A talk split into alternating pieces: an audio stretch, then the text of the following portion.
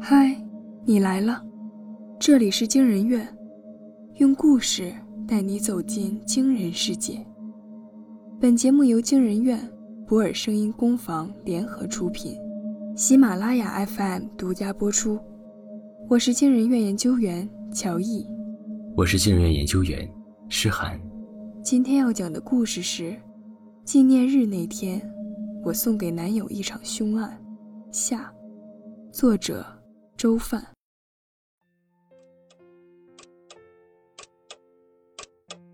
我看了一眼时钟，深呼吸，狠狠撞向了床头柜。剧烈的疼痛感瞬间击遍全身，我没有时间缓解，迅速起身检查肩膀上那块青红色的淤青，还不错，我很满意，可还不够。我又扬起膝盖，狠狠撞在床角上，疼痛再一次汹涌袭来。这次我没忍住，翻倒在地。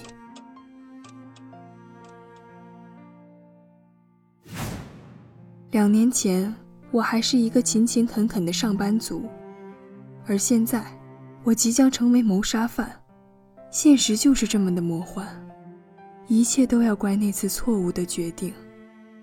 开一家酒吧，我和西善用全部的积蓄开了这间小酒吧，以为自由的生活会越来越近，可每个月的收入甚至无法支付电费。不到半年，我们就债台高筑，我们连服务员都省了，自己来做，有时候还要穿上极其暴露的衣服，只为了招揽那几个别有用心的男顾客。可怎么努力都于事无补，负债依然在每天增长，已经增长到即便我们回去工作也很难还清的地步。西善和我只能唉声叹气，准备将这个烂摊子扔掉，一走了之。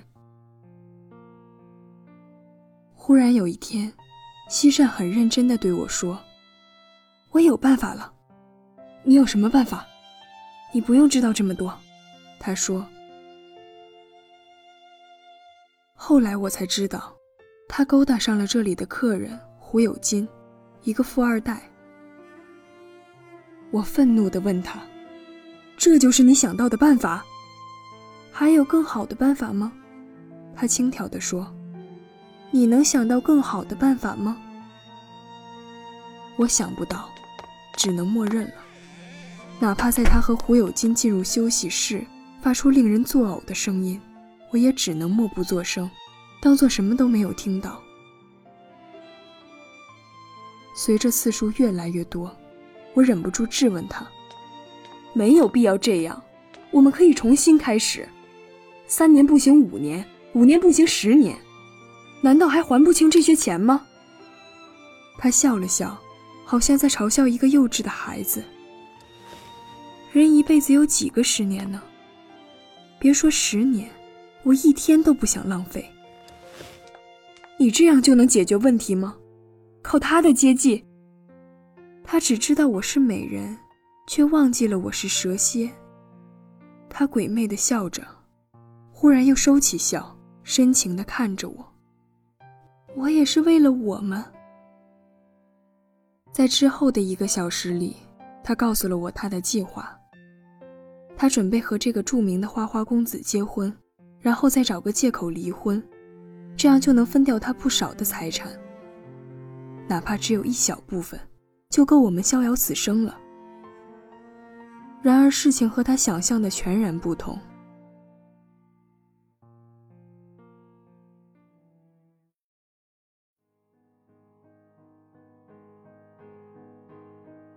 结婚前，西善来到酒吧，一把砸碎了好几瓶酒，说。怪不得姓胡，一群人比狐狸还精。我这才知道，胡有金打算在结婚之前做财产公证，这也意味着，如果离婚，西善可能是什么都得不到。西善从地上捡起一块碎片，上面还残留着一些酒，他倒进嘴里，好像获得了什么启示。如果财产。变成了遗产呢？他很快又开始谋划，要了胡有金的命。我知道他喜欢解谜，喜欢各种解谜游戏。可设计一个谜题，可比解开难得多。他几乎每天下午都会在酒吧里写写画画，试图能设计出一个完美的计划，既能杀死胡有金，又能不让任何人怀疑他。做不到，做不到啊！只要丈夫死了，第一个被怀疑的人就是妻子，不可能没人怀疑我。西善揪着自己的头发，毒杀，制造意外，车祸，坠楼，纵然计划再完美，也会有漏洞。他的家人本来就在怀疑我贪图钱财，宝贝儿子死了，肯定会动用各种势力来调查我。如果你才是受害者呢？我不知道从哪儿想起的。如果他在对你施暴的时候，你正当防卫，无意中杀死了他呢？不行，我不能动手，一动手就必然会暴露。他忽然想起了什么，如果对你，就不会有人怀疑了。我和胡有金不熟，他怎么会对我施暴？所有人都是从不熟变熟的，你和我也是一样。西善说道。为了我们，我牺牲了这么多，你也牺牲一次吧。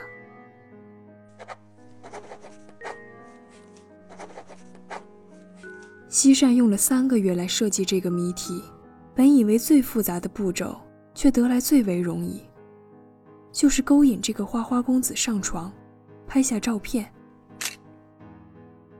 于是，在结婚纪念日那天，他被自己的情人出卖。在妻子的质问下，恼羞成怒，把家里砸了个稀烂，取出凶器进入密室，想要杀了我。然后我处于自卫，反杀了他。这一切是那么合理。我会用他的身份证办 SIM 卡，用他的淘宝账号买刀。他这个人糊涂的很，不用淘宝根本不会发觉。即便有人追查起来，我也会说。我早就教会他用淘宝了，西善说道：“我们只有这一次机会，要确保万无一失。”西善，我看着他的眼睛。怎么了？你不会出卖我吧？我只是有些心虚。一个可以设计出这么严密计划的人，难免不让人害怕。你知道我的秘密，我也知道你的秘密。我们在一条船上，只想开得更远，谁会想沉船呢？他也看着我的眼睛说道：“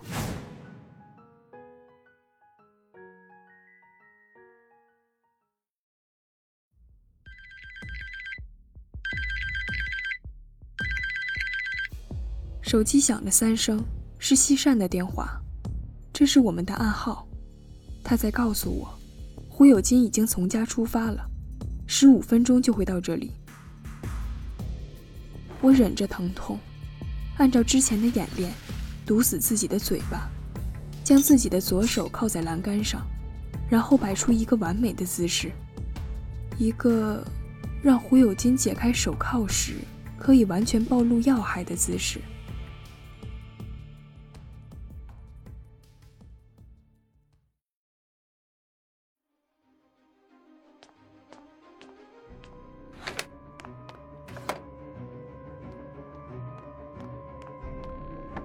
我听见他回来了，他在敲门，呼喊我的名字。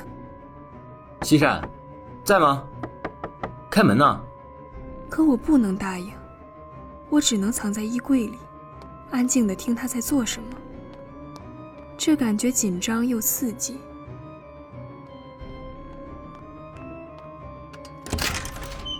他终于发现了钥匙，他进门了。他终于打开了酒柜，他开始砸酒瓶了。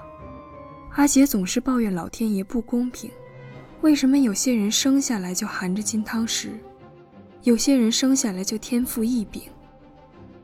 我从来不这么认为，至少老天爷对我们是公平的。他给了我们好看的皮囊，只是我们没有好好利用罢了。如果富二代不花钱，就是小气和资源浪费，那我的姿色何尝不是？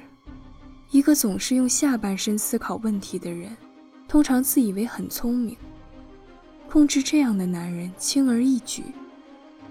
可如此庞大的家族能够平稳地经营这么多年，也并不单单依靠胡有金这个人，他更像这个家族的吉祥物。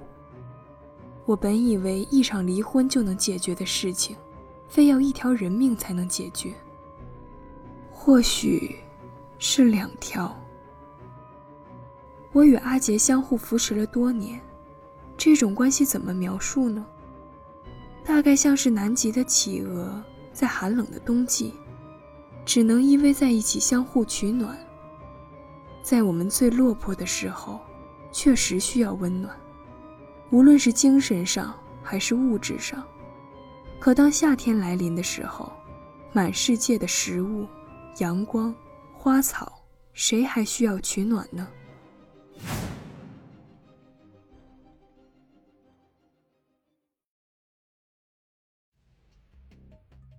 我们要确保万无一失，机会只有一次。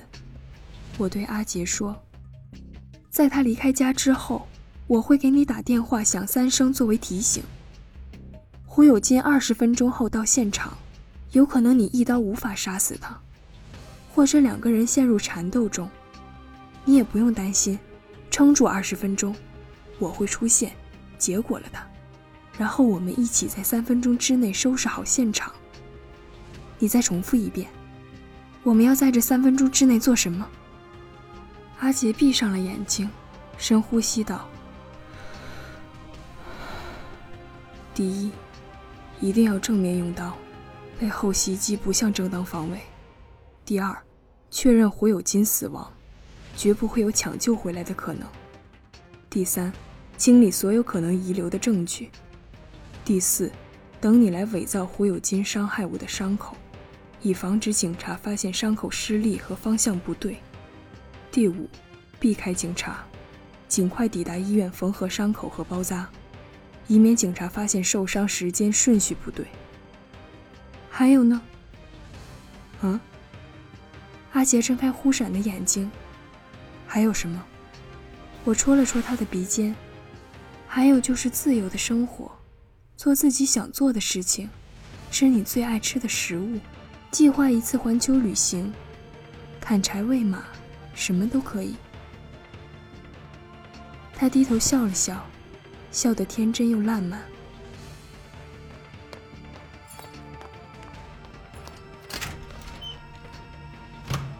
他终于出门了。我按照计划拨打了阿杰的电话，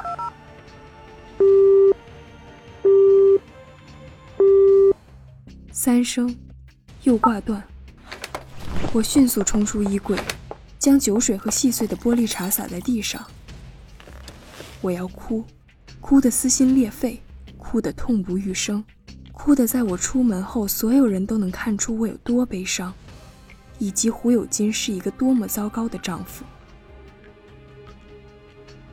时间很快过去，我照了照镜子，眼睛红肿的恰到好处。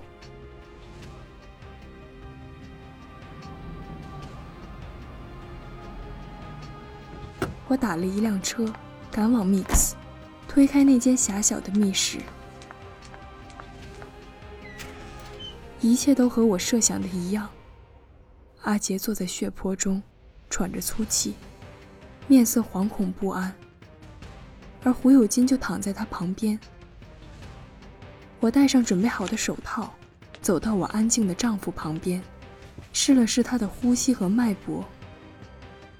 阿杰很棒。一刀致命。我们时间不多了，我说：“把刀给我。”阿杰的手很无力，仍是努力攥紧那把刀，不肯松手。他沙哑着说：“我是不是也是你计划的一部分。不是，我偷偷将手往胸口口袋挪了挪。阿杰笑了笑，笑声很无奈。他摊开自己的腹部，颤抖着举起刀，闭上眼说：“来吧。”我夺过刀，一刀切断了阿杰的喉咙。他猛然睁开眼睛，瞪圆了看着我。他想说话，可血水灌入了他的喉咙，他的鼻腔不断翻涌而出。对不起，阿杰，我说，一个人独享的不仅是秘密，还有自由。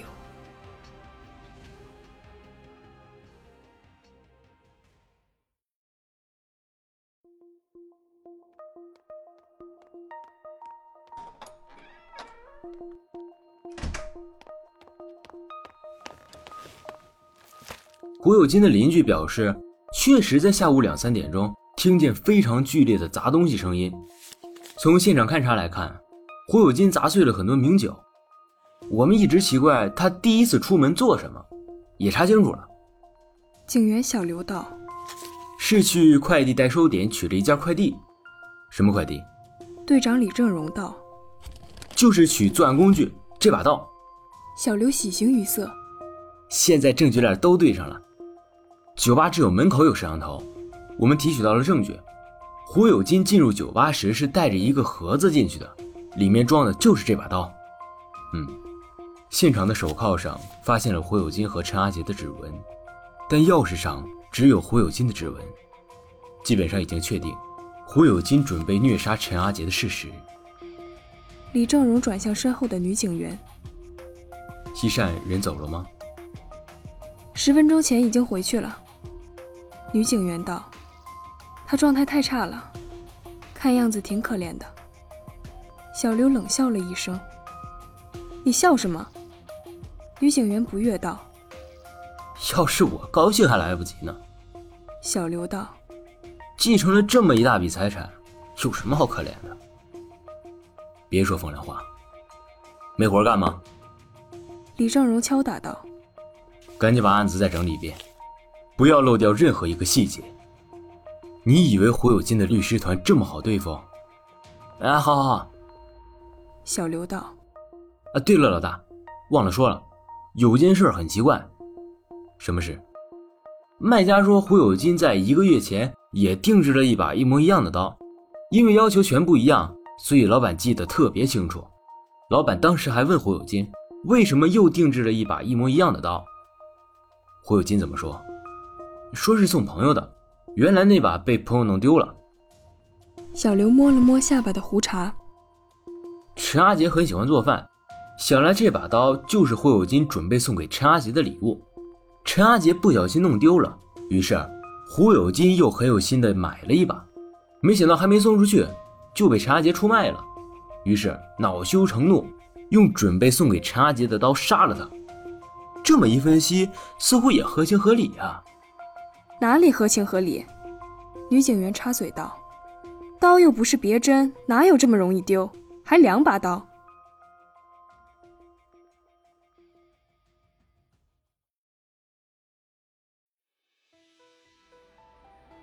胡有金呐，胡有金，我的老公，你还是改不了什么东西都随手一丢的习惯。正在此时，西善坐在出租车上。望着这霓虹闪烁的城市，嘴角微微扬起。他看向窗外，瞬间收起笑容，表情痛苦地捂住了嘴巴。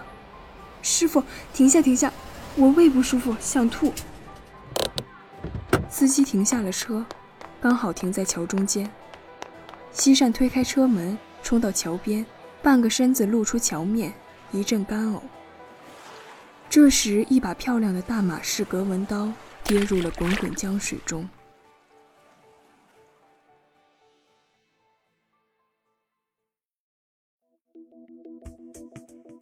两把刀。李正荣忽而想到了什么，又取出证物袋，从中间夹出一张沾满血、皱皱巴巴的字条。那似乎是胡有金随手扔在口袋里的字条。上面写着：“还记得我们搬到这里的第一天吗？”这是什么？一道谜题吗？李正荣点着一根烟，慢慢的抽着，慢慢的思索着。